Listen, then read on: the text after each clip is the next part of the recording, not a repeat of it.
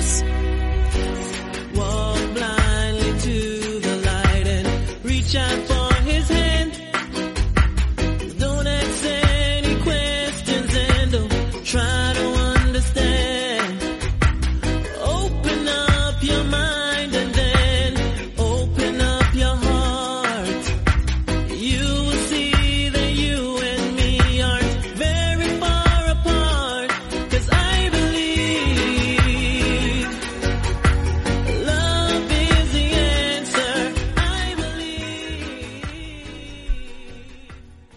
Muy buenas, bienvenidos a una nueva edición de MM Adictos. Hoy es MM Adictos 403. Mi nombre es Nathan, ya me conocéis de sobra. Hoy no va a haber una segunda voz porque ha habido una baja de última hora y vamos a tener un programa en el que íbamos a contar de nuevo con, con Javier Atance. No ha sido posible, eh, está de, de baja, así que le deseamos una rápida recuperación. Y mientras tanto, pues lo que sí que vamos a hacer es a seguir, seguir adelante con el programa. Un programa que vamos a dedicar hoy a analizar y a comentar la main card de UFC Vega 23. De ese evento que se, se celebró anoche y que tuvo en el main event la pelea entre Marvin Vettori y Kevin Holland. Además de esas otras cuatro adicionales en total, en un principio eran seis, pero se cayó algún combate a lo largo de, de los últimos días también se cayó adicionalmente otro más. No influye en la main. Cuando hablemos de la car preliminar en el programa de mañana, pues ya tocaremos el- esos combates que se han ido cayendo. Pero aquí sí que se cayó uno de estas main car. Ahora comentaremos cuál fue. Y también, por supuesto, como digo, hablaremos de todos los combates. Veremos qué es lo que ha pasado. Antes de empezar con eso, tengo que recordaros las vías de contacto, donde podéis encontrarnos. En Twitter y en Facebook, MMAdictos. En Instagram, MMAdictos-podcast, aunque hace bastante tiempo que ahí no se, no se postea nada. Porque es que una persona para todas las redes sociales, desde hace muchísimos años, pues el problema que hay, ¿no? Que hay que llevarlo todo para adelante y no se puede llevar todo para adelante, por desgracia. Entonces no estamos actualizando la verdad el, Instagram, pero bueno, también está la cuenta ahí, porque lo veo de vez en cuando me llegan alertas de no sé quién te ha hecho, o sea, es un nuevo seguidor o cosas así. Entonces está esa cuenta abierta, mmeadicto bajo podcast, por correo electrónico mmeadicto.gmail.com la página web es mmadictos.com y nuevamente hoy estamos en directo a través de twitch.tv barra mmadictostv. El canal de YouTube es idéntico al de Twitch, mmadictostv. Que no queréis ver los programas en directo, no podéis estar, no queréis participar en el chat, también se suben a esos directos a YouTube. ¿Que preferís el método tradicional que llevamos haciendo desde hace 11 años? Evox. Pues ya sabéis, Evox, Google Podcast, Apple Podcast, Spotify, en todas esas cuatro plataformas ponéis MM Adictos y vais a encontrar el programa. Pero solo podréis encontrar los programas de Evox Premium a través de Evox. 1,49 euros la suscripción. También tenemos los de Amazon Prime en, en Twitch. ¿Eso qué quiere decir? Que si estáis suscritos a Amazon Prime, pues tenéis una suscripción gratuita a cualquier canal que os guste de Twitch Prime. Eh, de momento no podemos hacer los directos de, para suscriptores, los que serían los de Patreon, los de Evox Premium, a través de ahí porque tienen que pasar unos cuantos días, me parece que son 90 días hasta que no- nos habiliten esa opción. Cuando tengamos esa opción, pues también lo haremos a través de ahí. Entonces ya vuestra suscripción, que como digo, a vosotros no os cuesta dinero porque os la regalan con Amazon Prime, a nosotros nos viene genial y además cuando hagamos los directos para suscriptores a través de ahí, para el programa ese de Evox Premium que normalmente solemos hacer, pues también sacaréis rentabilidad a vuestra suscripción. Y lo que sí, también os tengo que recordar es la comunidad Dragon, dragonz.es, del sensei Nacho Serapio. Más de mil vídeos, más de 80, 90 cursos van ya, creo, de multitud de artes marciales, de deporte de contacto, de entrenamiento con armas, entrenamiento físico, grappling y por supuesto también MMA. Todo ello de la mano de Nacho Serapio y de su equipo de colaboradores. Además, por estar suscrito a la plataforma de la comunidad Dragon tenéis acceso a otras ventajas, un 15% de descuento en productos de la marca Dragon, con gastos de envío gratuito, un 50% de descuento en eventos y seminarios que estén organizados por la marca Dragons, también acceso a las revistas y a los libros en formato digital, a todos, por 12 euros la suscripción. Y en el momento además de daros de alta, todo ese acceso que hemos dicho al formato digital, también se os enviará a vuestra casa la revista o el libro según lo que toque ese mes, porque hay un mes que toca revista, un mes que toca libro, ya va dependiendo de cuándo de cuando os deis de alta. No hay compromiso de permanencia ninguno. eh, para que veáis cómo, cómo compensa la, la suscripción a la comunidad Dragon, los libros están, solamente el libro está por 15 euros o más incluso los libros que se editan por parte de la comunidad Dragon y en la suscripción más incluido. Así que mm, por menos precio tenéis acceso a todos los contenidos, a todos los cursos y además a todos esos, libros y, y la revista en formato digital. Importante, estad atento porque dentro de poco, por lo que tengo entendido, Nacho lo ha explicado alguna vez en su canal, van a salir los cursos, algunos de los cursos también en formato individual, es decir, no tenéis por qué estar ya suscritos a la comunidad Dragon, sino que va a haber algún curso que salga en formato individual. Así que para más información, dragonz.es y también el canal de Twitch de Nacho Serapio, que es Artes Marciales, todos juntos, twitch.tv barra Artes Marciales, y también los de YouTube, El Guerrero Interior y Dragon Z, que es Dragon Z revista o algo así, pero si ponéis Dragon Z va todo junto, por supuesto, va a salir sin ningún problema.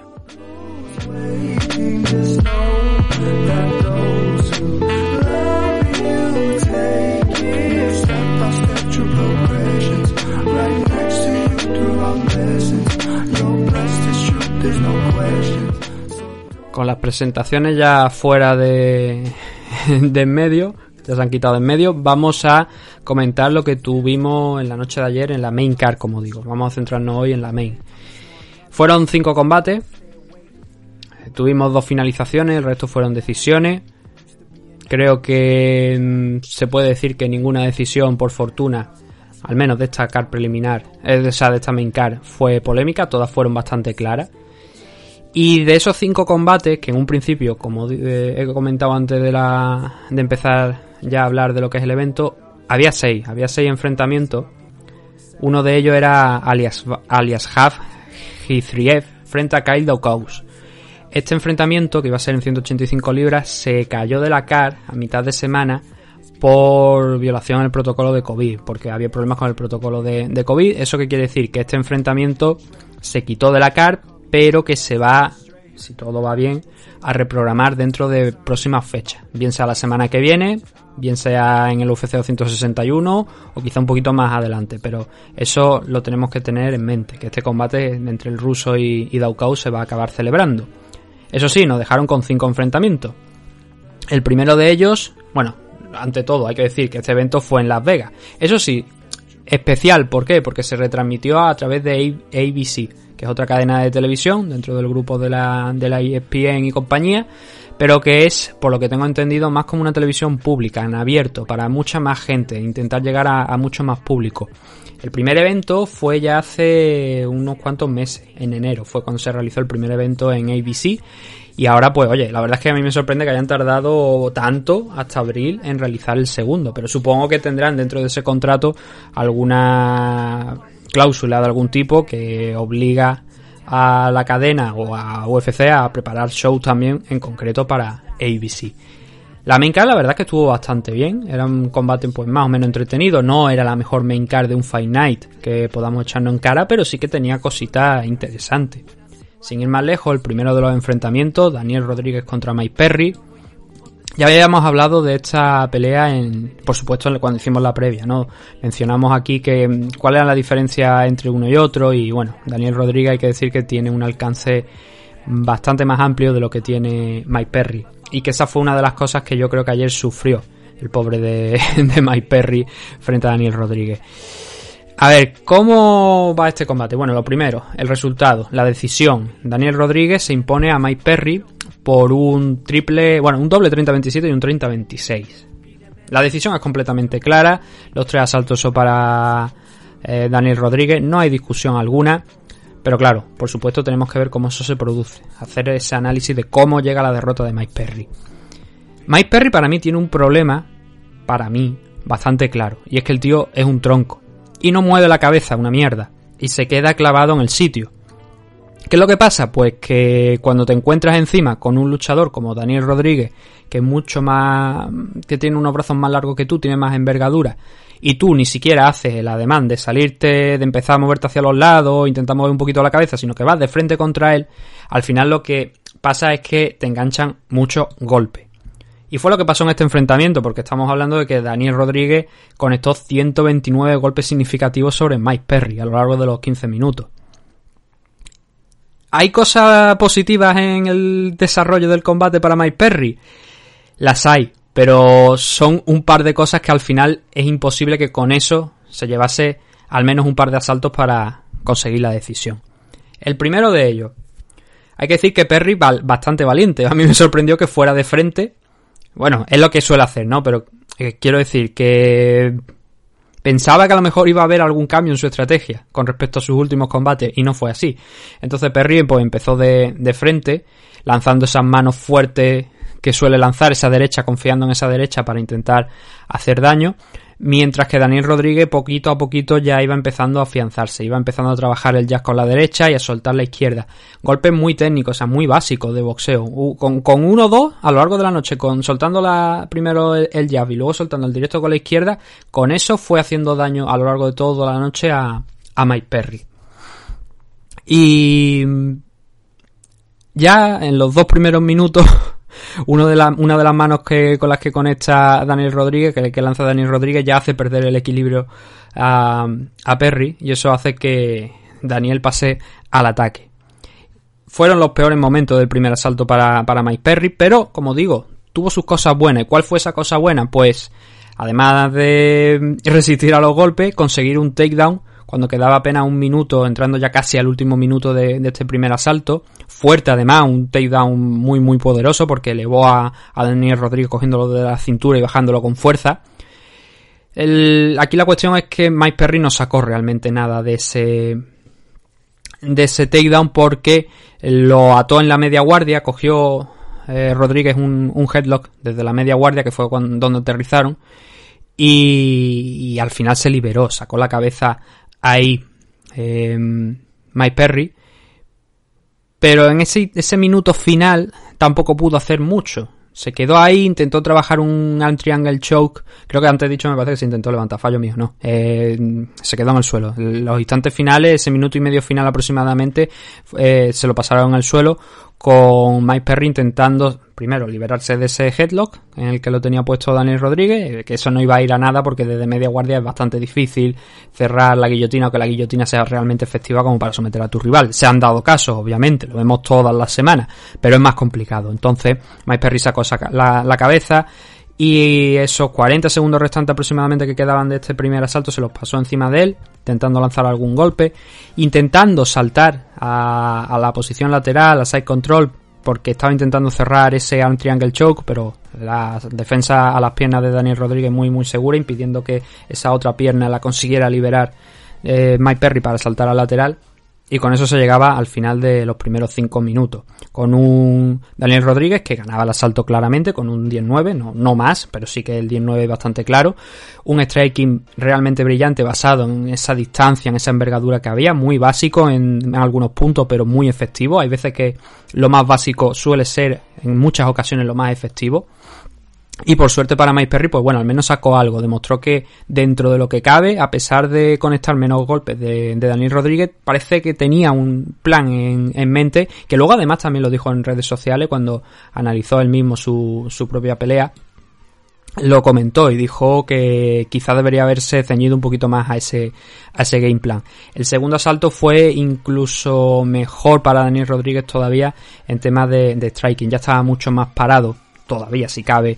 Eh, Mike Perry ya no avanzaba tanto, ya estaba empezando a sufrir más, retroceder, a ponerse un poquito más cada vez contra la jaula, sin poder lidiar con la distancia, con la envergadura que, tenía Daniel Rodríguez frente a él. Eso sí, nuevamente volvió a conseguir un takedown, porque mm, se quedaron ahí en una distancia muy corta y, y lo consiguió.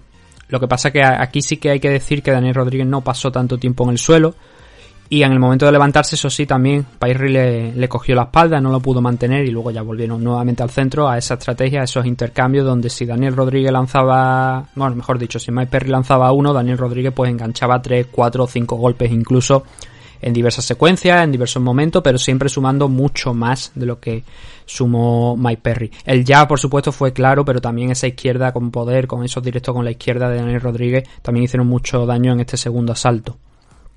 El tercero, bueno, por supuesto, otro 19 para Daniel Rodríguez.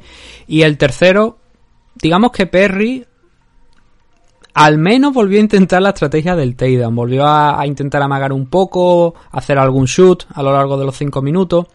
Pero el problema estaba en que la diferencia era mucha, que ya se habían empezado a cansar los dos luchadores, que era más difícil el encontrar esa posición, esa oportunidad y en alguna ocasión lo hizo bastante bien, pero muy difícil de encontrarla para intentar derribar a, Daniel Rodríguez y los golpes fueron a más incluso, más que en el segundo, más que en el primero. Aquí incluso conectó 53 golpes, para que veáis la diferencia, ¿no? Que se fue incrementando conforme fueron pasando los, los asaltos. En el primer asalto Daniel Rodríguez impactó 33, en el segundo 43, aquí 53. fueron siempre aumentando de 10 en 10. Y le dio un auténtico repaso a, a Perry también en este tercer asalto. Eh, Perry, hombre, hay que decir que no habla mucho de su striking, pero es que su striking bastante desordenado, muy, muy contado, siempre con golpes de, de mucho recorrido, pero con potencia detrás, que si llegan a impactar sobre Daniel Rodríguez, en alguna ocasión podrían haberle puesto en problemas, pero la actuación de, de Rodríguez fue muy, muy sólida a lo largo de los 15 minutos y, y consiguió la victoria. Eh, Mike Perry pues mal, estuvo mal en standing, en el grappling, pues sí que estuvo bien por el tema de, de conseguir ese takedown en el primero o en el segundo, pero quizá en el segundo, por supuesto, le faltó mantener la pelea ahí. Como tuvo más tiempo, porque en el segundo asalto el takedown se produjo en el segundo minuto del asalto, ahí le habría dado tiempo a, a trabajar y a ganar a lo mejor el asalto, pero se le levantó muy rápido Daniel Rodríguez y quedó prácticamente en nada. Aquí hay un gran damnificado que yo creo que sin ninguna duda es el, el hombre que pierde, ¿no? Pero en este caso más, Mike Perry. Mike Perry ahora viene con una racha de dos derrotas consecutivas, pero el problema no son las derrotas, no es cómo llegan estas, o sea, no es que pierdas, sino cómo llegan las derrotas. Y es, para mí, que como siempre suelo decir, paleto sureño, que simplemente pues lleva una barbaridad de años viendo deporte de contacto y MMA, el problema con Mike Perry es que como digo, es que es un tronco. Es que es un tronco. En el wrestling ha mejorado, ha crecido, pero sigue teniendo un striking que tiene mucho poder detrás, pero que no utiliza otras armas disponibles en el repertorio como para sembrar dudas en su rival. Y es verdad que en este combate lo tenía difícil, porque había una diferencia entre uno y otro en envergadura de unos 7-8 centímetros, me parece aproximadamente que había entre, entre Rodríguez y, y Perry. Pero es que en otros combates en los que no existía esa diferencia, hizo exactamente lo mismo. El mejor combate que ha tenido de los tres últimos fue el de Mickey Gol. ¿Por qué lo ganó? No, porque fue mejor realmente que, que Mickey Gol esa noche. Porque tú puedes tener un mal combate y llevarte la victoria. Eso pasa a veces. El otro, porque el otro normalmente, por lo general, cuando pasa eso es que el otro también ha tenido un mal combate. Pero con Mickey Gol hay que decir que Mike Perry estuvo más acertado que Mickey Gol en bastantes ocasiones. Pero eso no se le ha visto en los dos últimos enfrentamientos, sino que se le ha visto en intentar llevar una batalla de striking en buena parte que no le estaba funcionando. Y no sé si no atreverse a lo mejor lo suficiente a llevar la pelea en el suelo. Con Tim Means le pasó lo mismo. Con Tim Means, saliendo del primer asalto, le pintó prácticamente la cara a, a Mike Perry. Entonces yo eché de menos que a lo mejor el trabajo con el Gremlin hubiese sido más constante, porque a Daniel Rodríguez hay que decir que el primer takedown del primer asalto le entró muy bien, el del segundo consiguió levantarse, pero también fue derribado. Y quizás si lo hubiera probado en más ocasiones, hubiese sido más insistente con esa estrategia, a lo mejor Mike Perry podría haber sacado algo, a lo mejor podría haberse llevado un asalto, no habría ganado la pelea. Pero está claro que tiene problemas arriba, que hay bastante problemas y que para mí al menos tiene que ver con el escaso movimiento y el escaso, digamos, no da lugar a la improvisación dentro de su striking no, no finta, no mueve las manos mucho, no intenta mover la cabeza, la cintura, como digo, no intenta buscar alternativas y eso le está penalizando mucho. Eh, él mantiene que, bueno, que habrá otra oportunidad y tal. Yo creo que es momento, y lo comenté en la previa, pero por lo menos para mi, mi gusto, yo creo que es momento de cortar a Mike Perry, que creo que no es algo que, te, que por desgracia es probable que llegue ahora, pero es que no tenía que haber llegado ahora, tenía que haber llegado antes ya de, de, de este combate de, de anoche. Creo que tenían que cortarle, tenían que permitirle que fuera a otra compañía, que se probara. Y si vemos que da unos buenos resultados y que recupera la confianza contra rivales, a lo mejor, entendemos, de menor entidad, a lo mejor ya nos planteamos volver a tenerlo aquí. Se ha dado en múltiples ocasiones en UFC ese tipo de situaciones. Sí que es verdad que estamos en una época especial por lo del tema de la pandemia y a lo mejor quieren seguir contando con él aunque siga perdiendo. Pero es que es bueno para él, creo yo también, el que salga de aquí. Bueno, y también no digamos ya el daño que le ha hecho la carrera el tener una esquina que estuviese integrada por su novia. Eso ya ni, ni digamos, ¿no? Ha tenido también incidentes polémicos fuera, entonces yo, fuera de la, de la jaula, entendamos, yo creo que ha llegado el punto de darle, el, no el portazo definitivo a Mike Perry, como estoy diciendo, pero sí decirle, mira, vete, eh, no sé, a la LFA, no te vayas ahí a Bellator, porque obviamente si te vas a Bellator o a PFL ya estás descartado para volver a UFC durante bastante tiempo. Pero vete a la LFA, vete a, a Titan FC, alguna de estas compañías que emiten también en el Fight Pass, que nosotros te tengamos monitorizado, controlado, sabiendo lo que estás haciendo, los resultados que consigues, y luego ya, pues, si se dan las condiciones adecuadas, pues te volvemos a, a llamar y te ponemos a pelear nuevamente en el roster de, de UFC. Yo creo que es lo que deberían hacer con Mike Perry. Y que, como digo, creo que no es algo que, que como que para mí llegaría tarde si lo hacen ahora, pero que por lo menos todavía hay tiempo para que Mike Perry pueda seguir mejorando porque solamente tiene 30 añitos que va a cumplir en septiembre de este año. Tiene bastante todavía años por delante para, para seguir mejorando. Mike Perry cae un 14-8 aquí tras esta derrota frente a Daniel Rodríguez y Daniel Rodríguez asciende a un 14-2 dando y transmitiendo muy muy buenas sensaciones. Solamente ha perdido un enfrentamiento aquí en, en, UFC, ha ganado 4 de los 5 que ha tenido, su último fue una derrota y creo que fue una derrota bastante cuestionable como dije en la previa, creo que Rodríguez podría haber ganado aquel enfrentamiento contra Nicolás Dalby, decidieron que no los jueces y eso hay que respetarlo, pero creo que ahora mismo podría estar invicto, la verdad, eh, aquí en UFC. Veremos qué es lo siguiente que le dan. Ya el derrotar a Mike Perry es derrotar a una cara pues bastante conocida. Había tenido la oportunidad de Nicolas Dalby, que ya era esta la segunda etapa. Eh, es la segunda etapa de Nicolas Dalby en UFC. Ha derrotado también a Tim Means, cosa que por ejemplo Mike Perry no consiguió hacer. Y eso pues lo pone, como digo, en una muy buena posición para seguir escalando. No creo que, por supuesto, vaya a entrar en el top 15 esta semana, pero bueno, al menos está en una muy buena posición, como digo, para seguir mejorando.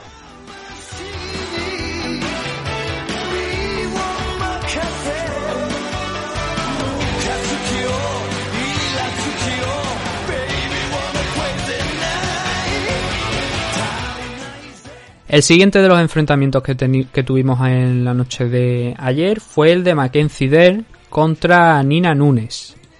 Mackenzie estaba en la posición número 11 de los rankings y Nina Ansarov o Nunes, ahora ya la llamamos Nina Nunes, estaba en quinta posición antes de, del combate de anoche. Supongo que esta situación cambiará el lunes.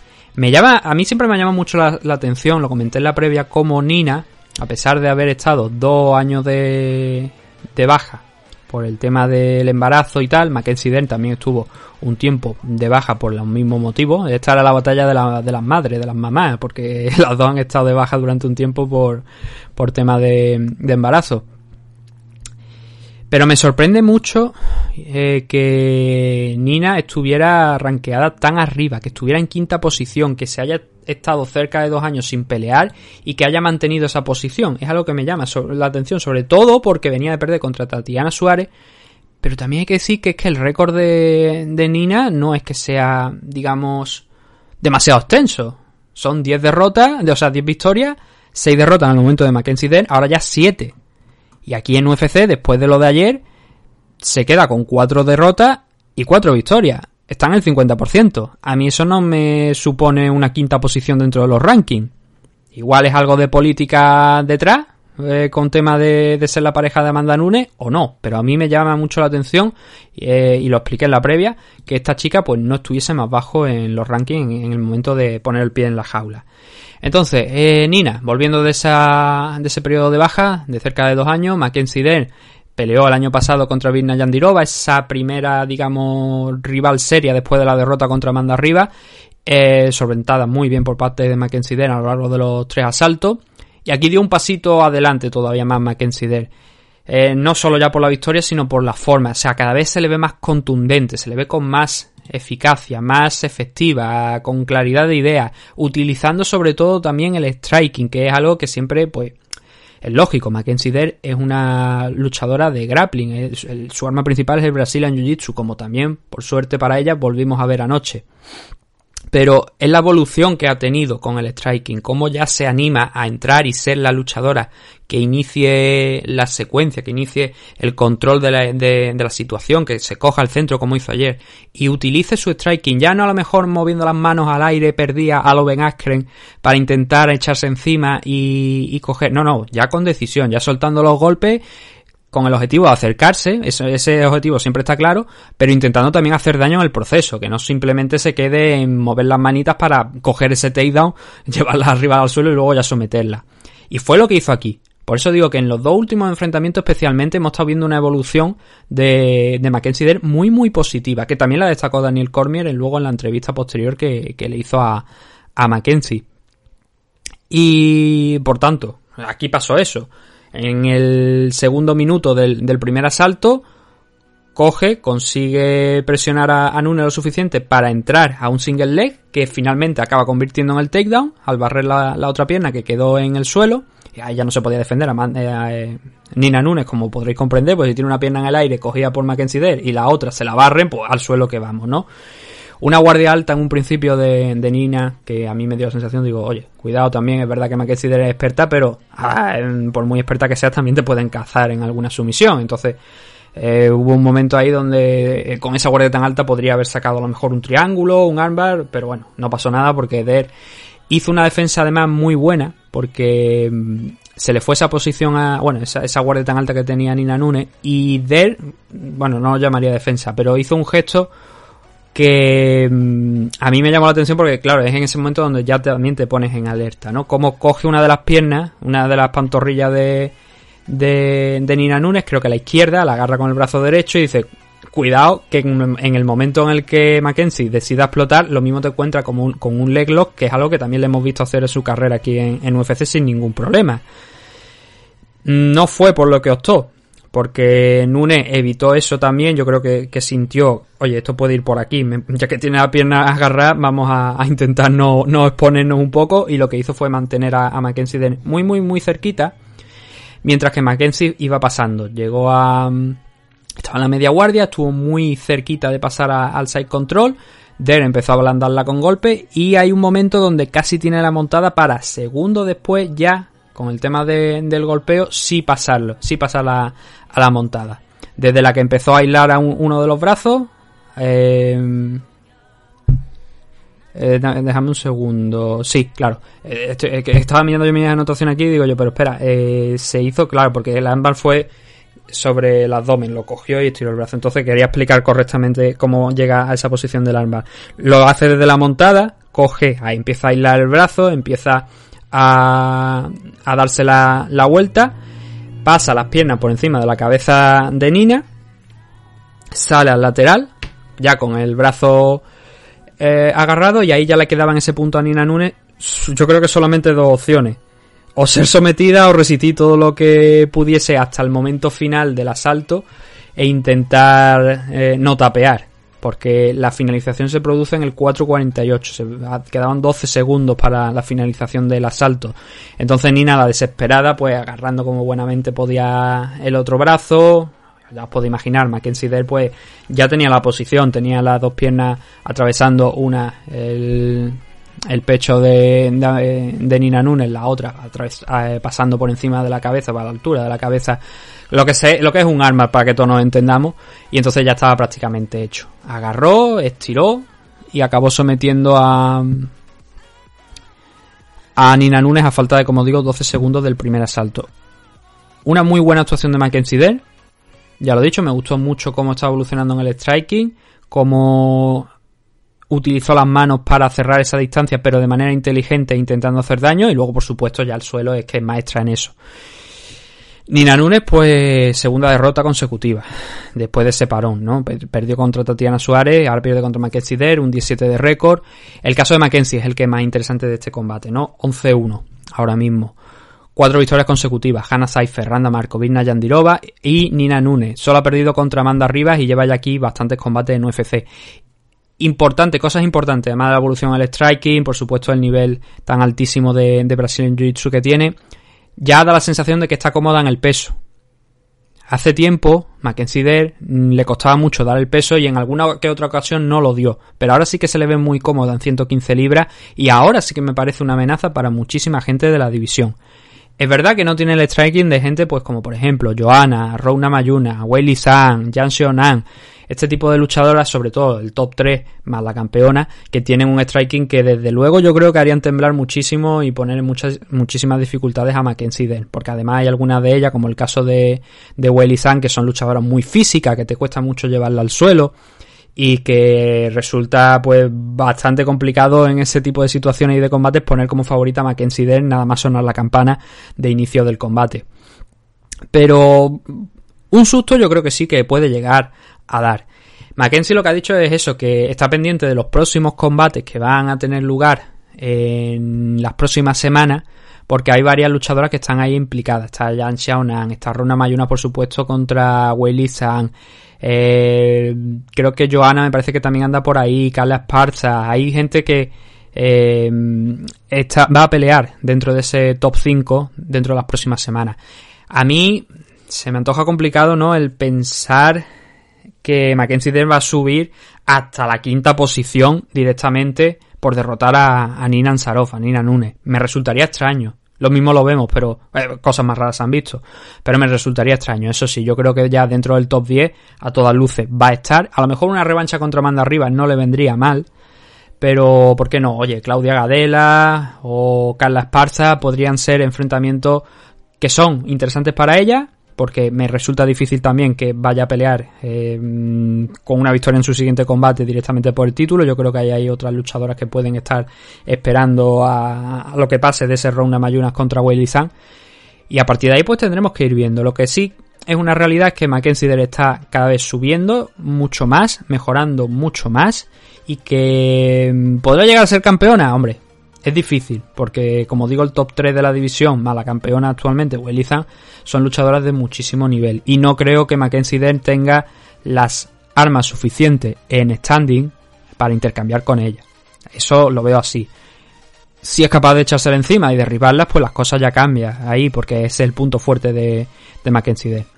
Otro de los detalles es que ha empatado ahora con Gillian Robertson como luchadora con más sumisiones en la historia de las divisiones femeninas de UFC y también en la división de 115 libras. Bueno, me parece que ahora no tengo por aquí exacto, exactamente si era en 115 o en total, pero sí que ha empatado con Jessica Andrade y Rona Mayuna en, eh, en el número de finalizaciones. Creo que me parece que es dentro de la categoría, pero no lo tengo por aquí anotado. Muy buena racha de, de racha triunfal.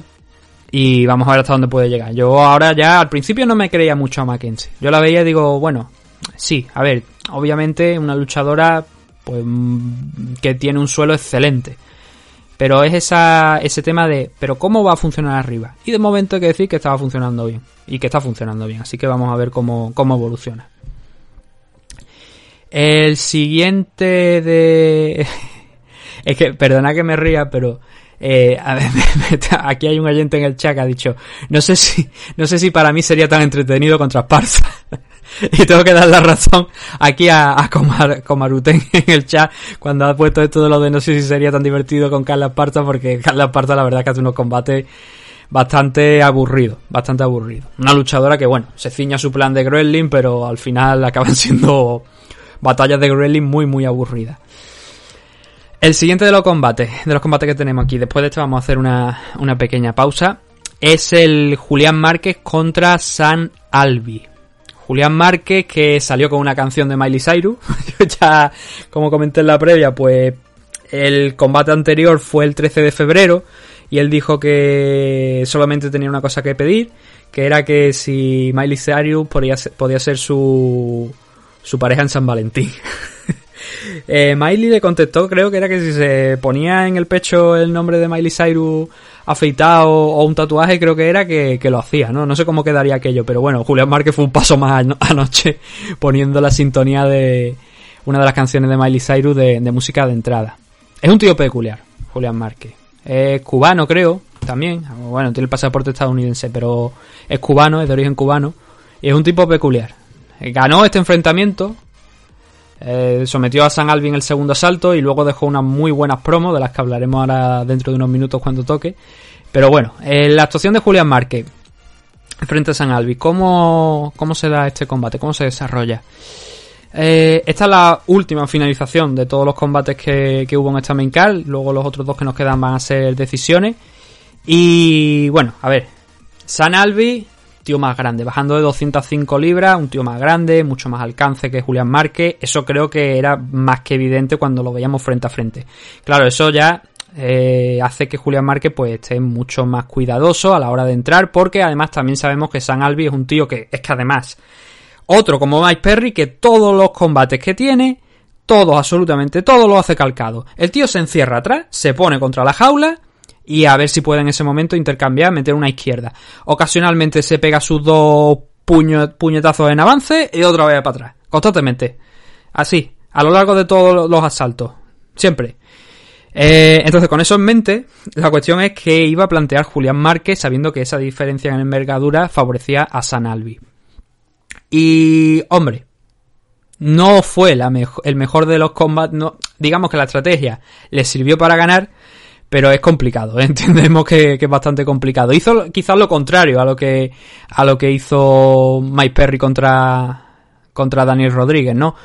Eh, Mike Perry mucho más clavado, Julián Márquez más móvil fintando, lanzando el jab al aire, preparándose a derecha que, para hacer daño a, San Albi y San Albi a lo suyo. San Albi pegado a la pared de la jaula sin querer, pues prácticamente ni, ni oler a, Julián Márquez.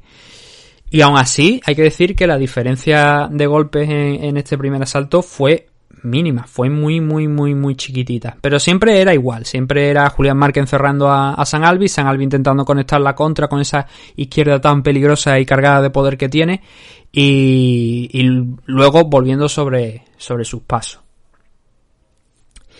Algún intercambio duro, alguna situación cuando llevamos alrededor de tres minutos en la que Julián Márquez estuvo a punto de poner en muchos problemas a San Albi conectándole varios golpes seguidos, casi le hizo caer, pero resistió San Albi. Y luego sobre todo también en los últimos creo que 10 segundos aproximadamente hay un intercambio que favorece a San Albi que da esa sensación como que Julián Márquez ha recibido más daño del que está mostrando porque retrocede y en los últimos 10 segundos del asalto no quiere saber absolutamente nada de, de San Albi. Pero aún así, con todo esto, yo creo que Julián Márquez este primer asalto se lo llevó, se lo aseguró. Como he dicho, por ese intercambio de cuando llevábamos alrededor de 3 minutos que prácticamente es que San Albi casi besa al suelo. No llega a caer por completo, pero sí que vemos cómo se tambalea y cómo le cuesta mantener la, estabilidad, pero al final lo consigue y se mantiene ahí. Eh, los jueces, que también es la otra cuestión, le dieron los tres, eh, los tres, los, tres jueces que, tuvimos en este combate, le dieron el asalto a Julián Márquez. Eh, ahí coincidimos eh, todo que Julián Márquez pues hizo más daño. El segundo, que es el de la finalización, la finalización se produce un poquito por encima de los dos minutos de, este asalto. Con Márquez, como digo, aquí sí que se puede eh, apreciar ese trabajo que he mencionado de, soltar el jab al aire, ir constantemente eh, amagando a ver por dónde iba a soltar San Albi. Y el golpe que le mete, que inicia el final, porque la victoria es por sumisión, pero el principio del fin es precisamente aprovechando de, aprovechándose de eso, el, el ponerle esa trampa de soltar la izquierda, que San Albi pique un poco y que lo que se encuentre San Albi sea una derecha que le cruza la cara y que hace que se tambalee. Julián Marca a partir de ese momento entra en modo killer total, se le echa encima, empieza a soltar golpes a banda y banda hasta que consigue que caiga, empieza a conectar muchos más golpes en el suelo y lo que opta es por una estrangulación, por un mataleón, un rear naked choke, pero no tenía la posición adecuada para meter los ganchos. Entonces, básicamente lo que hizo fue echar el antebrazo por debajo, el, izquierdo, apretar como si no hubiera mañana con la derecha, estrangulando a San Albi, y como luego dijo él eh, en la entrevista, pues casi arrancándole la cabeza a San Albi, ¿no? San Albi se durmió prácticamente al instante. Yo creo que fue, me parece, dos o tres segundos los que pasó en la sumisión antes de dormirse, rojo como un tomate. Y la victoria para Julián Márquez consiguiendo una muy buena actuación, venciendo a San Albi. Yo creo que el patrón para derrotar a San Albi está ya bastante, bueno, que todo el mundo sabe lo que va a hacer San Albi, la cuestión es cómo derrotarle y si vas a poder derrotarle, ¿no? Porque ya todo el mundo sabe que es un luchador que pelea la contra, encerrándose y que tienes que tener sobre todo cuidado con la izquierda, que no te conectes a izquierda porque es la que está la que te puede hacer más daño. Buena victoria para Julián Márquez, sigue subiendo aquí dentro de, UFC. Es verdad que estos combates los está cogiendo eh, los dos últimos, los ha cogido en, short notice. No eran realmente los, mm, el, el luchador principal para esos enfrentamientos contra Maki Pitolo y contra San Albi. Contra Maki Pitolo, ya lo comentamos en la previa, sufrió mucho, pero luego encontró una victoria en el tercer asalto por sumisión, dándolo absolutamente todo, algo parecido como en este segundo asalto, eh, en ese segundo minuto cuando ya empieza a conectar y empieza a hacer daño. Y una muy buena victoria, como digo, por eso, porque aquí se la ha visto más contundente. Contra Pitolo mm, fue una victoria que fue un grandísimo comeback, pero era un combate que de haber llegado a decisión muy probablemente habría perdido porque estaba perdiendo los, había perdido los dos primeros asaltos y no pintaban bien las cosas en el tercero hasta que salió a dejárselo todo apoyado por su esquina, porque su esquina fue la que le dijo, te lo tienes que dejar todo si quieres sacar la victoria. Y la consiguió, consiguió esa victoria frente a Maki Pitolo y ahora está contra San Albi, contra un rival de ya más entidad. Consigue también sumar aquí un- una nueva victoria para un total de cuatro peleas en UFC, más luego también otra victoria adicional en el Dynamite Contender Series, pero tres victorias, tres victorias de, los últimos cuatro enfrentamientos que ha tenido aquí en, en la compañía. Lo que digo, es un tío que hace unas promos sensacionales. Luego en la entrevista con Daniel Cormier se volvió a notar como este tío tienen que darle hasta un bono extra por la forma en la que lo, en la que vende las peleas. Él lo ha dicho, dice, soy el luchador que paga, que pagáis por ver, pero bueno, hoy no ha atacado pagar por, eh, por verme, hoy lo podéis ver gratis a través de ABC. Y luego también concluyó esta promo tan, tan buena y tan entretenida, tiene un carisma espectacular cubano. Acabó con retando a Travis, Travis Kelce, Patrick Mahomes y Tyrek Hill, que son tres jugadores de los Kansas City Chiefs, que es el equipo de la NFL de allí de, Kansas City. Bueno, no sé si se llama Kansas City Chiefs, creo que sí. Pero son tres jugadores de la NFL. Patrick Mahomes ha dicho que le dé, es uno de los grandes quarterbacks de, de allí de la NFL. Le ha dicho que le dé unas cuantas semanitas, pero que está siempre preparado para un nuevo reto. Y, y bueno, es simplemente la, la anécdota, ¿no? Porque también es de allí eh, Julián Márquez y, lo comentó. Nació allí, a ver, el tipo es estadounidense, pero tiene raíces cubanas. Entonces, bueno, eso le he dicho antes hace unos minutos, eh, el luchador cubano. No es cubano realmente, estadounidense, pero como digo, tiene familia, tiene familiares cubanos. Así que bueno, eh, Julián Márquez, 9-2 de récord. Veremos si ahora Miley Cyrus le va a dar el teléfono o le da una, o, o le pone una orden de alejamiento. Y San Albi cae a un 33-15-1 de récord. San Albi solamente tiene 34 años y tiene, pues bueno, en su próximo combate hará el combate número 50, si no tengo mal entendido. Eh, la suma, vaya, la suma es esa, son 49 ahora mismo, está uno de los 50.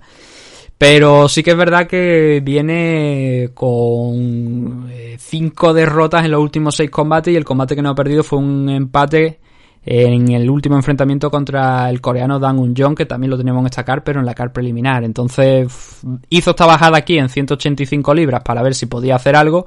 No le ha ido bien y yo creo que es el momento de decirle a San Albi, bueno, que no es la primera pelea que tiene en 185, eso también hay que remarcarlo, pero claro, eh, bajas de 205 a aquí, esperando poder encontrar un nuevo estado de forma que te permita seguir en la compañía y en el primer combate pues casi te cortan la cabeza, ¿no? Con, con un mataleón. Así que pinta feo para San Albi. Ya son cinco derrotas, como digo, en los últimos seis combates, con un empate además. No sé si continuará en la presa, si le darán puerta. Yo creo que es momento de decirle adiós, cantarle eso como cantaba Krusty el payaso en, en Los Simpsons. Digámonos adiós tú y yo. O sea, vamos directo al final, digámonos adiós tú y yo, ¿no? Pues creo que eso es lo que debería cantarle UFC a San Albi.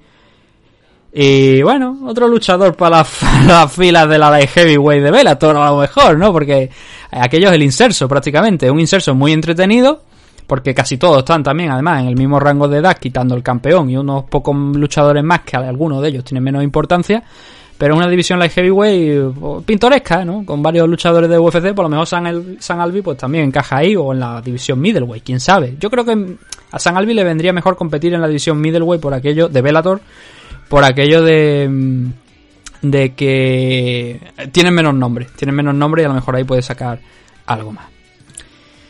Vamos a hacer una pequeña pausita ahora, a unos minutitos nada más, y cuando volvamos vamos a encarar los dos últimos enfrentamientos, el de Arnold Allen contra Sodiq Yusuf y el de Marvin Vettori contra Kevin Holland. Así que no despeguéis, que ahora volvemos dentro de unos minutos aquí con más MMA Adicto.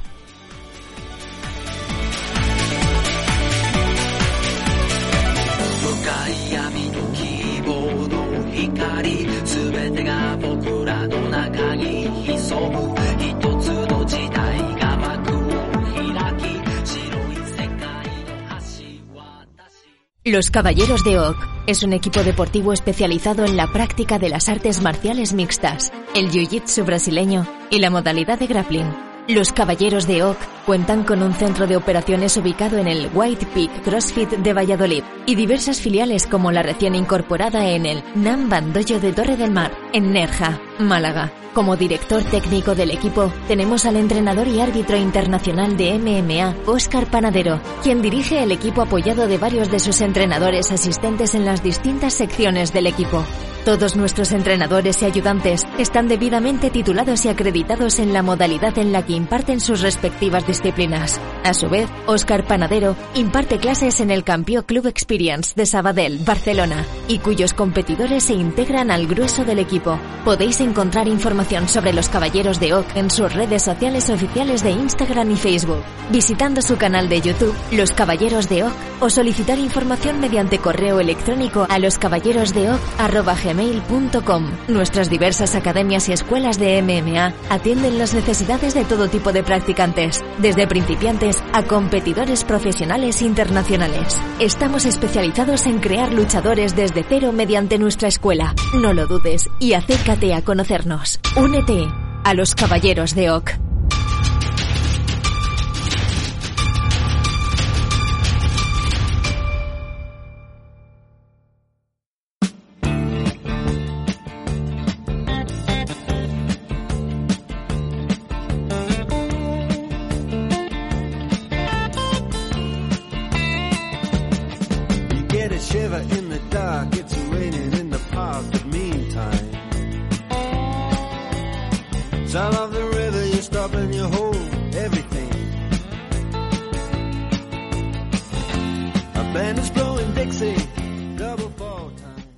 Estamos de regreso en este meme ha dicho 403, creo que es 403, con la segunda parte del programa que nos va a llevar a ver los dos últimos combates de la main card de este UFC Vegas 23. El primero de ellos, una batalla de, prospects, de, de luchadores jóvenes, porque los dos tienen más o menos la, misma edad. En el caso de, de, bueno, Arnold Allen y Sodiq Yusuf son los hombres de los que estamos hablando.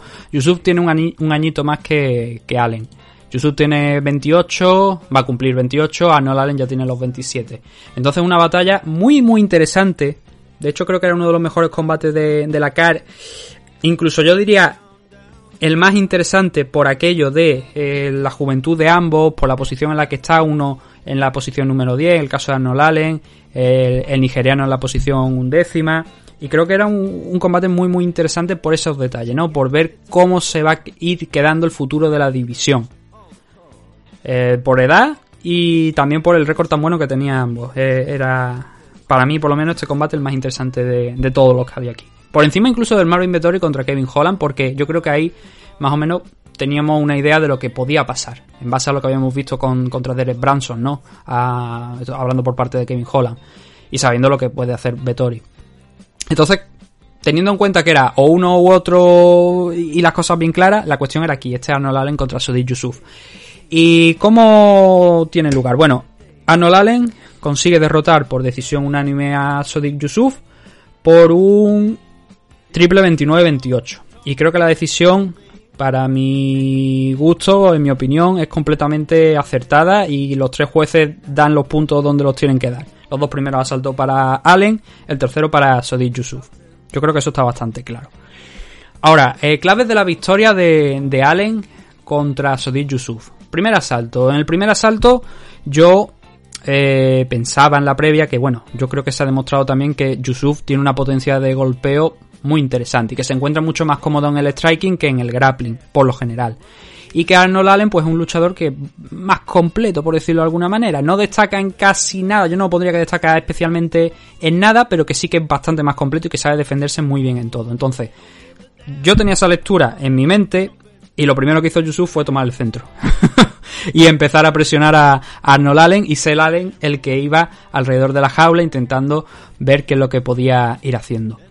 Y no transcurrieron muchos segundos del primer asalto hasta que Allen ya cambió el nivel, se tiró encima de, Yusuf y consiguió el, el takedown.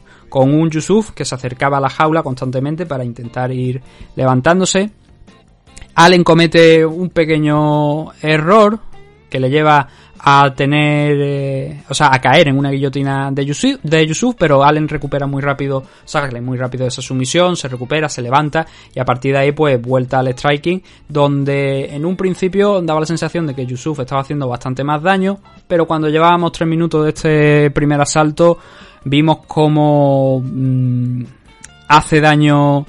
Eh, no, espera, espera, espera. La secuencia. Es que esto, esto hay que ponerlo bien en, el contexto para no liarnos.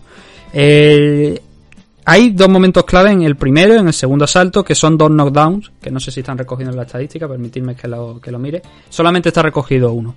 Pero realmente hay dos, tanto un... Bueno, no, el del segundo salto no lo podríamos llamar knockdown. Hay que, hay que ser justo y correcto con el tema. No podría ser knockdown porque sí que pierde la, estabilidad, sí que tiembla, pero no llega a pisar el suelo. En, el, en este primer asalto sí.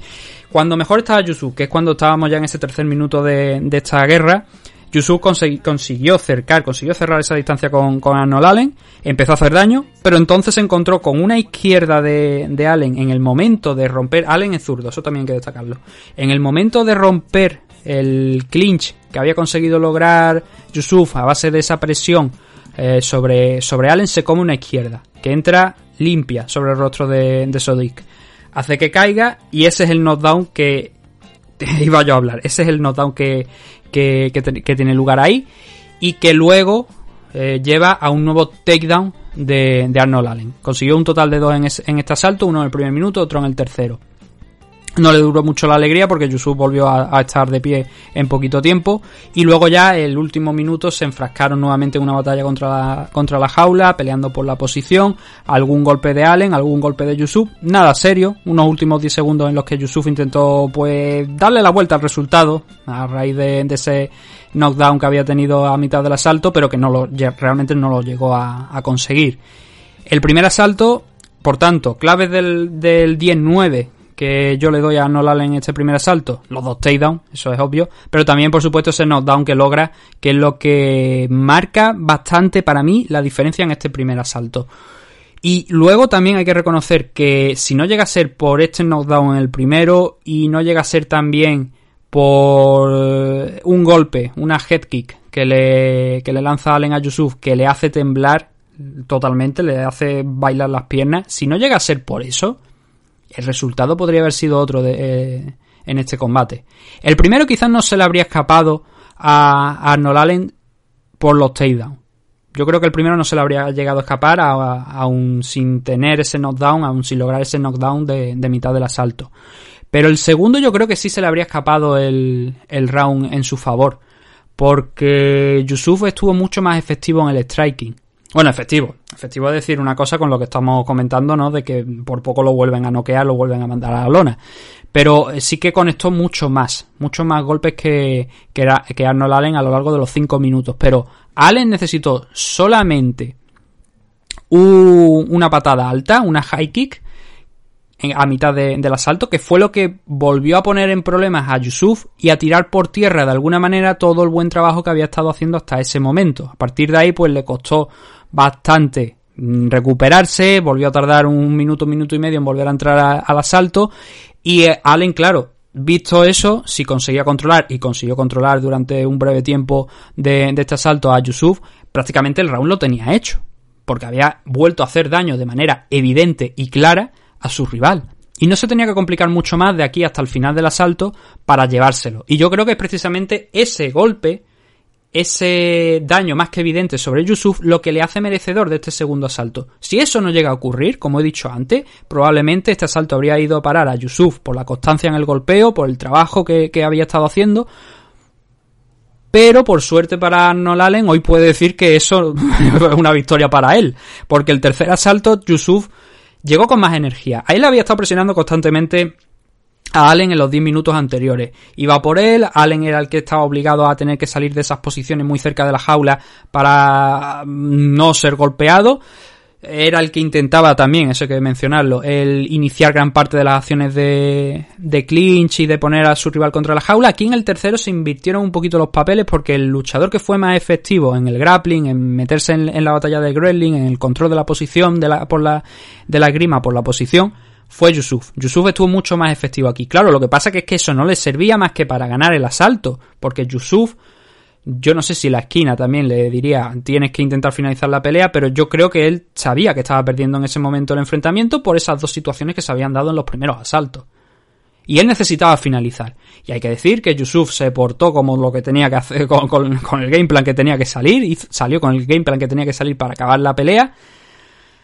Pero no lo consiguió, no lo consiguió, sobre todo al final, cuando mm, ya nos acercábamos a. eh, ya estábamos sobre ese último minuto, trabajo en la pared, muy activo Yusuf, intentando derribarle a, a, a Arnold Allen, pero no lo consiguió.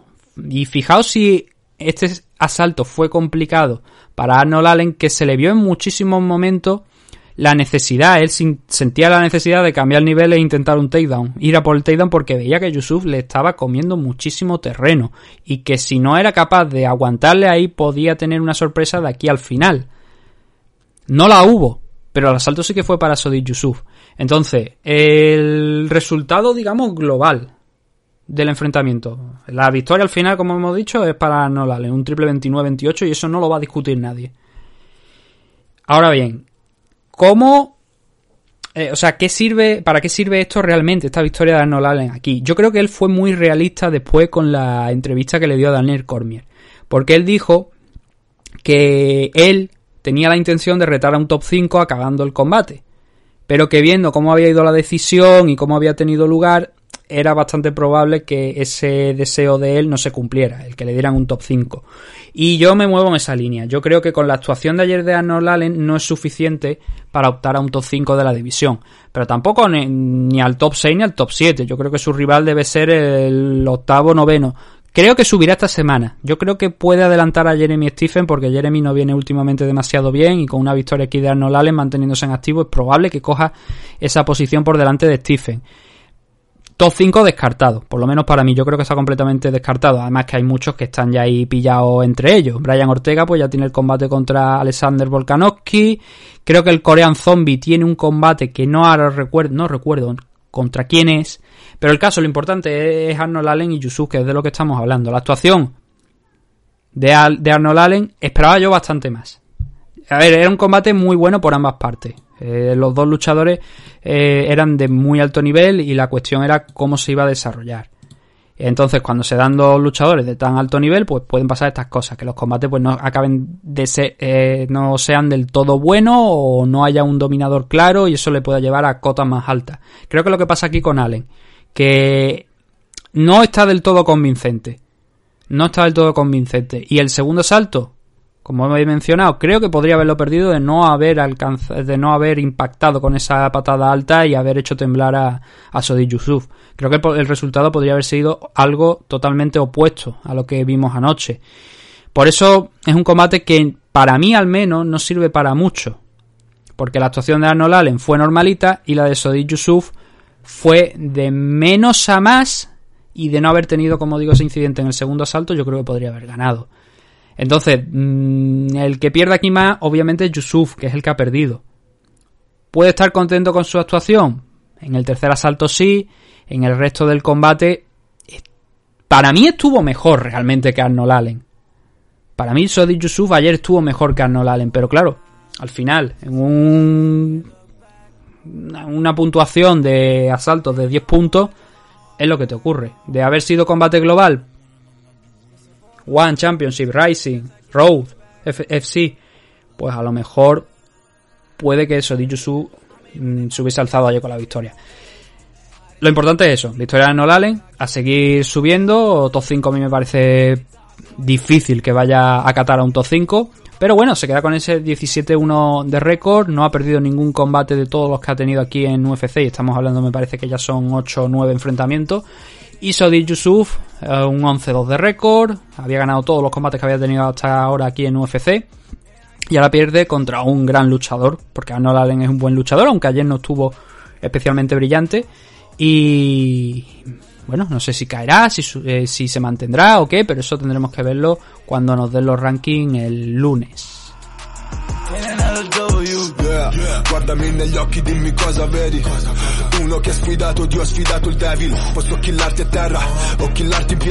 La la e. El último de los combates que tenemos por aquí. es el main event, eh, que enfrentó a Marvin Vettori contra Kevin Holland. Si cogemos este enfrentamiento y miramos las estadísticas, mm, solo las estadísticas, la mayoría de gente dirá, aquí qué coño ha pasado, ¿no? Porque vemos que hay 24 golpes significativos de Marvin Vettori, 37 de Kevin Holland, pero claro, es en este caso donde las estadísticas realmente no cuentan eh, la, historia de la película, porque si nos vamos al golpe, al número de golpes totales, vemos 152 de Marvin Vettori y 138 de Kevin Holland. Esa es la verdadera historia de la película, esos golpes que se producen en el suelo y que no te lo cuentan como un golpe significativo, pero que si luego nos vamos al total de, de golpes sí que cuenta. La historia, Marvin Vettori en sexta posición, Kevin Holland en la décima, el rival original de Marvin Vettori era Darren Till, se rompió la clavícula, se lesionó, con lo cual se quedaba fuera del combate. Y eh, hubo que encontrarle un rival de última hora a Marvin Vettori. Y fue Kevin Holland, el hombre, el experto en short notice, en enfrentamientos de con poca preparación, al estilo de Duriño, el que dio el pasito al frente, sobre todo después de esa pelea que tuvo contra Derek Branson aproximadamente hace dos o tres semanas, no más, que perdió con, con Derek Branson. Un combate que fue muy parecido al de anoche. Prácticamente, bueno, fue muy parecido, idéntico al de anoche.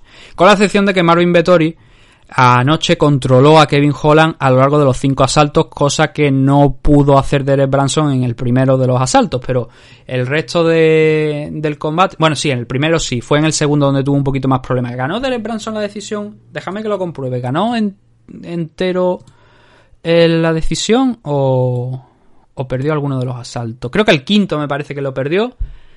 Eh, sí, el quinto de los asaltos lo perdió Derek Branson, según todos los jueces. Pero el resto de el primero, del primero al cuarto sí que lo, lo llegó a ganar. Entonces, Vettori aquí ganó todo, ganó todos los asaltos. Eh, la decisión es un triple 50-44. Eso ya nos indica que hubo un 18 por ahí. Eh, y creo que es la, la puntuación correcta. Creo que ese 50-44 creo que es lo correcto. Es lo mismo que yo tengo.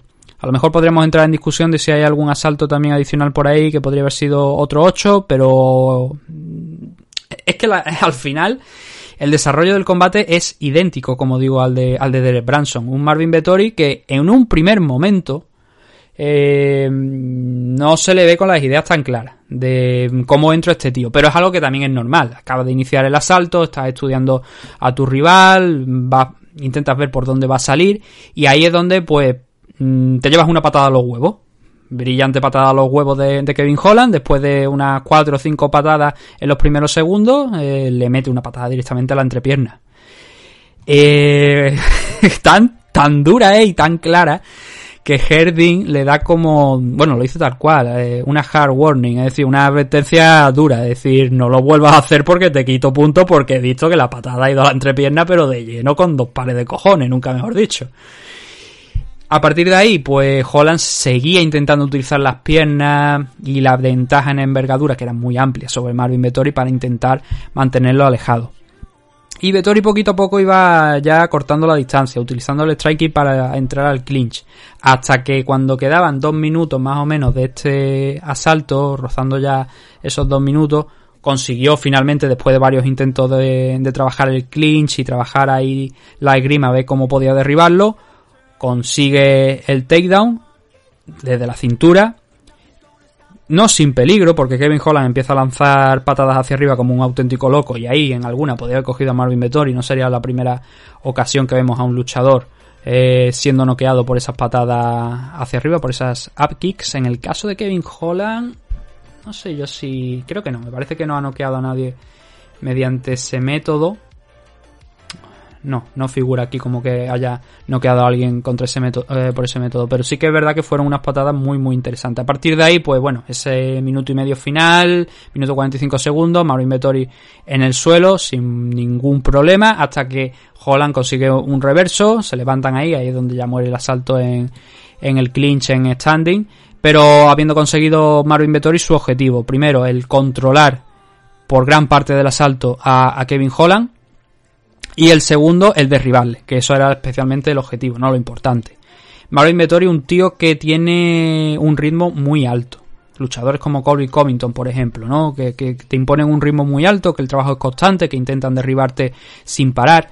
Y eso fue lo que vimos en el segundo, donde aquí ya no hubo un takedown, aquí hubo dos takedowns en total por parte de Marvin Vettori, pero sobre todo el tiempo de control, cuánto se pasó Marvin Vettori en este segundo asalto encima de Kevin Holland. No tardó más de 30 segundos en tirarse por la cintura y conseguir derribarlo. A partir de ahí, como digo, fueron cuatro minutos y medio, alrededor de cuatro minutos y medio, en los que Marvin Vettori hizo prácticamente lo que quiso con Holland.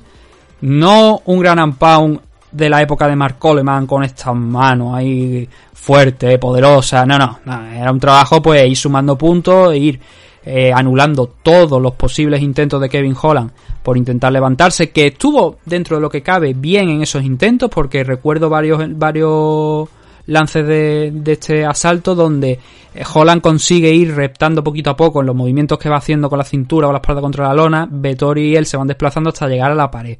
Entonces Kevin Holland ahí en varias ocasiones intenta levantarse utilizando la, la pared, impulsándose contra la, la valla y solamente creo que lo, lo consigue al final. Al final ya sí que ahí opta por, por intentarlo ya de manera desesperada y lo consigue, pero le vuelven a, a derribar, aunque en un segundo intento se levanta. Entonces, gran parte del asalto, que es lo importante, Marvin Vettori encima.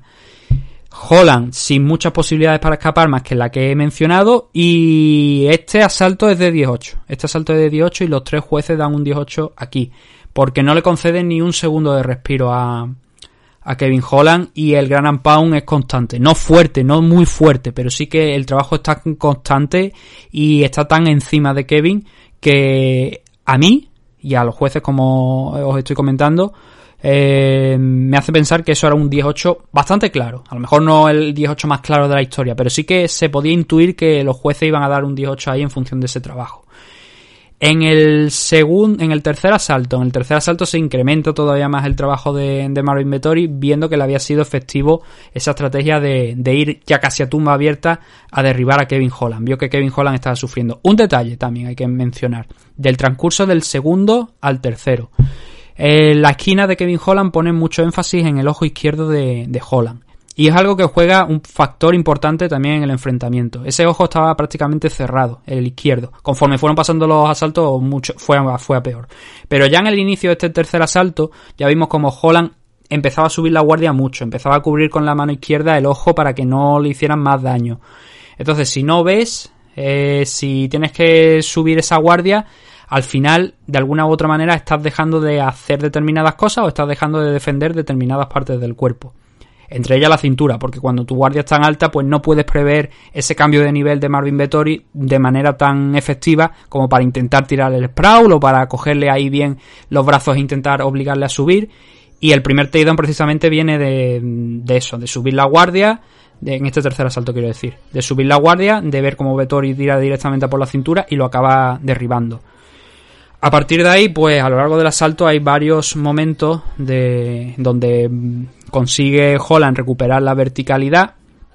Muy activo, eso sí, esta vez estuvo mucho más activo en su ofensiva desde la espalda, no mucho más que, Marvin Vettori, pero sí que buscándolo un poquito más el golpeo, como bien hizo en el quinto asalto contra Derek Branson. Ahí sí que lo vimos especialmente activo, más allá del takedown que consiguió y todo, se le vio más activo a la hora de soltar golpes, como lo vimos, como digo, en este tercer asalto. Tres takedowns en total para Marvin Vettori en este round. No llega a los cuatro minutos de control, pero sí que pasa los tres minutos y medio. E iba cimentando la victoria pues de manera clave con, el tema de los, de los takedowns. A partir de aquí, el combate sigue siendo igual para Marvin Vettori. Nuevamente en el cuarto asalto llegamos a otros cuatro minutos y medio de control por parte de, de Marvin Vettori, derribeándolo en los primeros 30 segundos. Pero sí que es verdad que empezamos a ver un Vettori que ya está algo más cansado, que está dándole algunas oportunidades de más a Kevin Holland, que va buscando más scramble y va buscando incorporarse con, digamos, más, más ritmo y en más ocasiones de lo que habíamos visto hasta este momento. Es normal, han pasado ya los primeros 15 minutos, estás en las rondas de campeonato, em, te cansas, es lógico. Y de hecho creo que en otros combates hemos visto a Vettori, recuerdo por ejemplo el último contra Hermanson, que ahí se le vio muy bien en el cuarto y en el quinto asalto en, en el striking. Aquí, pues bueno, yo creo que sintió que el trabajo que había estado realizando hasta ahora era el adecuado y a todas luces era el adecuado y, y lo siguió ejecutando, no, no se la quiso jugar. Sí que eh, cuarto, quinto asalto, recuerdo un par de lances donde, sobre todo al inicio, ¿no? Donde Holland pues busca atacar intensamente, eh, un poquito también a la desesperada, ¿no? Viendo que el combate se le estaba yendo y que se iba a repetir la historia contra Derek Branson. Pero poco más, porque a partir de ahí, como digo, en esos primeros 30 segundos ya llegaba el takedown como respuesta de, de Marvin Vettori a ese, a ese striking. Y a partir de ahí, pues, trabajo, trabajo, trabajo, trabajo. Y otro 10-9 que le cae aquí en este cuarto asalto a, a Kevin Holland. El ojo cada vez más cerrado, el ojo izquierdo. Y el quinto, pues más de lo mismo. Salvo que en el quinto hay que decir que también Kevin, como ya hiciera en ese combate de Derek Branson y hemos mencionado anteriormente, también estuvo más activo desde la espalda, intentando trabajar ahí supongo que para llevarse al menos un asalto, pero mm, hubo incluso situaciones que no lo he mencionado porque no creo que no solamente lo tengo puesto aquí en el quinto asalto que llega a la montada y Marvin Vettori llega a la montada intenta en la estrangulación intenta el triangle choke y hay un momento donde pero no es aquí me parece en este asalto sino que hay otro asalto donde también lo intenta y creo que en ese asalto fue bastante más efectivo. En el tercero, en el tercero fue cuando intentó ese, ese triangle choke desde la montada y ahí sí casi que le resulta efectivo, pero al final es el mismo el que lo deja ir porque no encuentra la forma de seguir apretando desde la posición lateral. Se pasa unos cuantos segundos intentando apretar, pero Holland defiende bien. Y Derek Branson creo que también intentó, me parece, la misma sumisión y entonces no fue efectiva. El quinto, como digo, tres takedowns al final, un total de 11 takedowns eh, para Marvin Vettori a lo largo del combate que marcan un nuevo récord en la división middleweight y una victoria pues mucho más que sencilla. Holland, hay que decir que acabó el combate en standing, muy muy frustrado, se le notaba, pero no era para menos. Le había vuelto a pasar lo mismo que hace dos tres semanas an- eh, contra Derek Branson. Y bueno, es lo que hay. Derek y, Marvin Vettori han expuesto a Kevin Holland. Kevin Holland es un muy buen striker, tiene mucho talento, una envergadura y una altura muy grande para la, cat- la categoría. Pero obviamente Vettori y como digo, y Branson también han expuesto la falta de defensa de takedown que tiene Kevin Holland. Ahora después de este combate ayer queda la defensa de takedown total de, Kevin Holland en un 47%. Eh, tendría que sumar, ¿no? Derek Branson intentó 12. Eh, Marvin Vettori intentó 17. Ambos estuvieron por encima del, del 50% o el 50% en el caso de Derek Branson. Un buen porcentaje, de- desde luego, de, de takedown. Y esto va a ser un problema para Kevin Holland, porque ya le están empezando a coger el, el ritmo. Por fortuna para él, hay que decir que tampoco es que haya muchos wrestlers más en la categoría de peso así al mismo nivel que, que Marvin Vettori o que Derek Branson. Por ejemplo, a ver, tenemos a Chris Weidman. Pero Chris mm, es un luchador algo menos explosivo, quizá que Derek Branson y que Marvin Vettori. Kelvin Gastelum, pues ocasionalmente también busca eh, el, llevar la pela al suelo, pero por lo, por lo general es más eh, striker. Yo creo, por ejemplo, que Kevin, eh, Kelvin Gastelum sufriría bastante con Kevin Holland, porque es muy chiquitito. Eh, chico, no tiene los brazos muy largos y Holland sí que los tiene. Y yo creo que sería un combate complicado para, para Kelvin Gastelum. Pero bueno, como digo, varios Greller, Jack Hermanson, por ejemplo, también lo podemos meter dentro de la categoría de más grappler que Greller, pero que también le puede llevar la pelea al suelo. Y va a tener que mejorar mucho. Va a tener que mejorar mucho Kevin Holland. A lo mejor es un tío que lo enfrentas contra Israel Adesanya y encuentra la forma de vencerle porque son dos strikers, ahí no hay suelo que valga y, se mantengan ahí y, y, a lo mejor Holland puede vencer a Israel Adesanya. Pero lo que he dicho muchas veces, que tú puedas vencer a determinado luchador no significa que a lo mejor siendo el campeón puedas te cueste menos el enfrentarte a otras personas. Y eso fue lo que pasó en, en la noche de ayer. Y bueno, eso es por parte de, de Kevin Holland. Ahora cae Kevin Holland a, a un 21-7 de récord. Aquí tenía mucho que ganar, pero creo que también mucho que perder. Fue valiente, no le ha salido la, la apuesta. Y son dos derrotas consecutivas después de acabar el 2020 muy bien. Cinco victorias consecutivas en ese 2000, bueno, más de cinco victorias consecutivas quiero decir, pero eh, no, no, son cinco, son cinco, porque perdió contra Allen, es verdad. Y, pero bueno, esas cinco victorias consecutivas de, de Kevin Holland, pues le hicieron entrar al 2021 con mucha fuerza y ya hemos visto que contra contenders realmente serios que no estén en la parte final de su carrera como eh, eh, sufre, sufre bastante.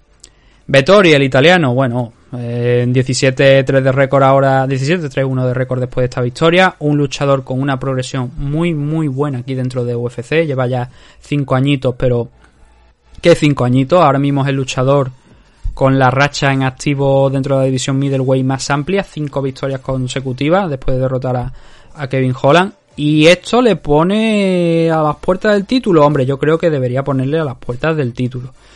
Él dice que, como no puede ser de otra manera, que quiere enfrentarse a, a Desania, rival que ya le derrotó en su momento. Una decisión dividida además, pero creo que Israel ganó aquel enfrentamiento. Y eso fue hace tres años solo, pero es que en tres años Vettori ha cambiado mucho y ha mejorado mucho. Y una nueva pelea contra Desania podría ser interesante y el resultado a lo mejor ser el mismo.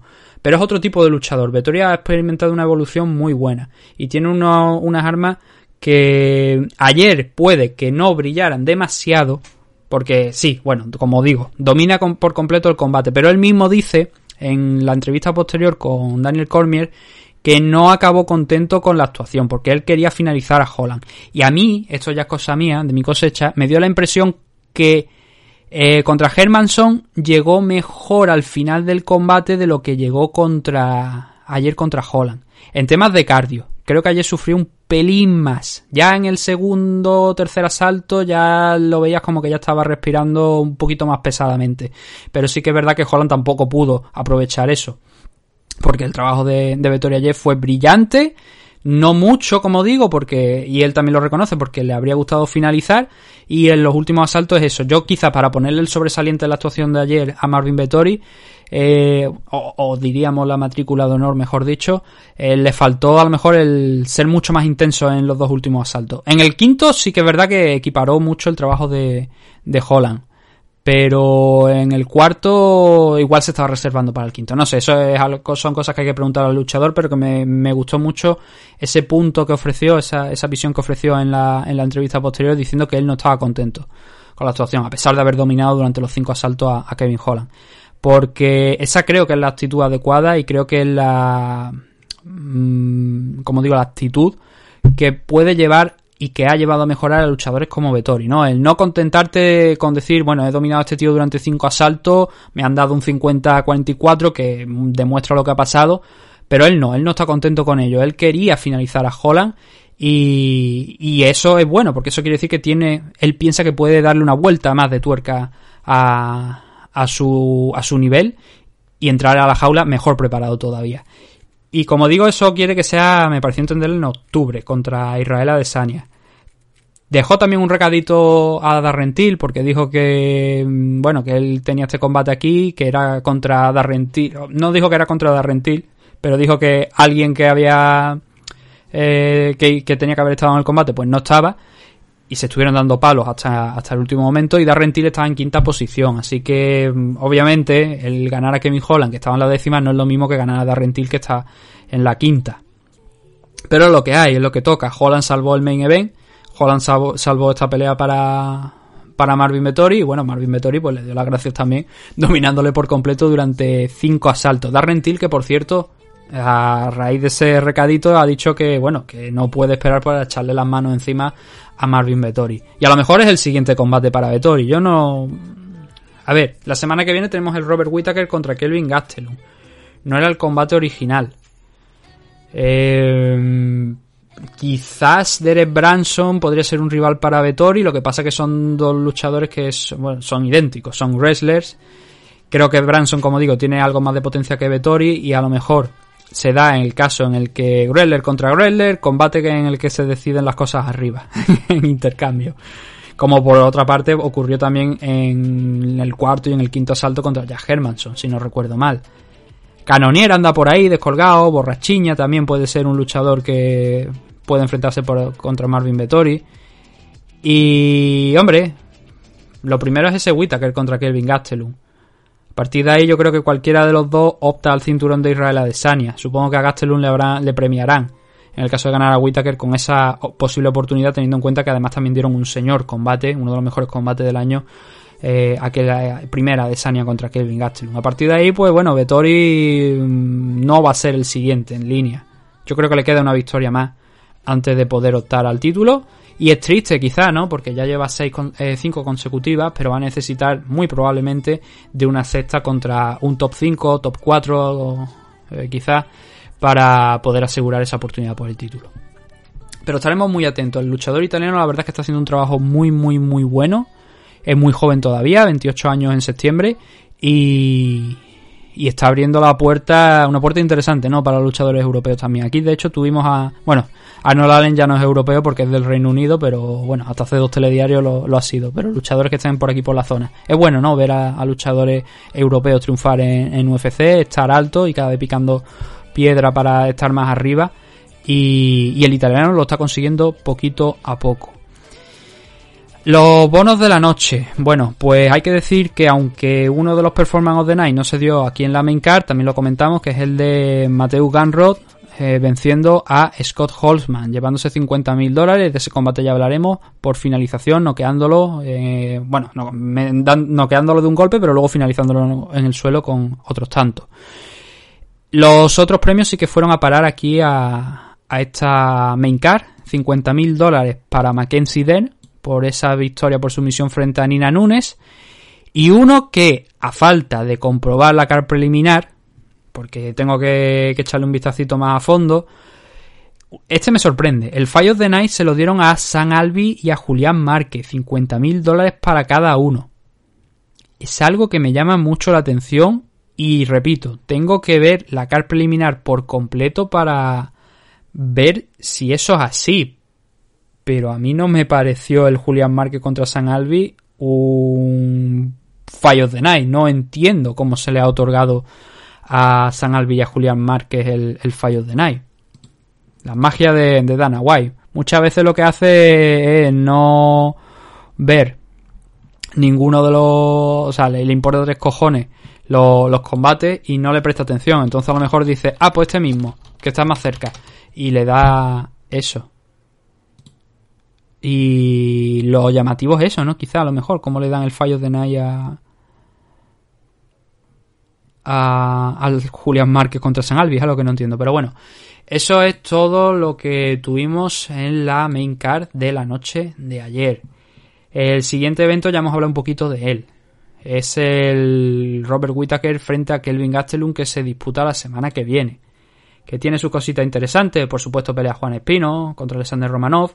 Pelea, pelea Gerard frente a Bartosz Fabinsky, Dracar Close contra Jeremy Stephen. Mira, me preguntaba yo dónde estaba Jeremy Stephen. Pues mira, la semana que viene a lo mejor incluso cae un poquito más si no es capaz de vencer a Dracar Close.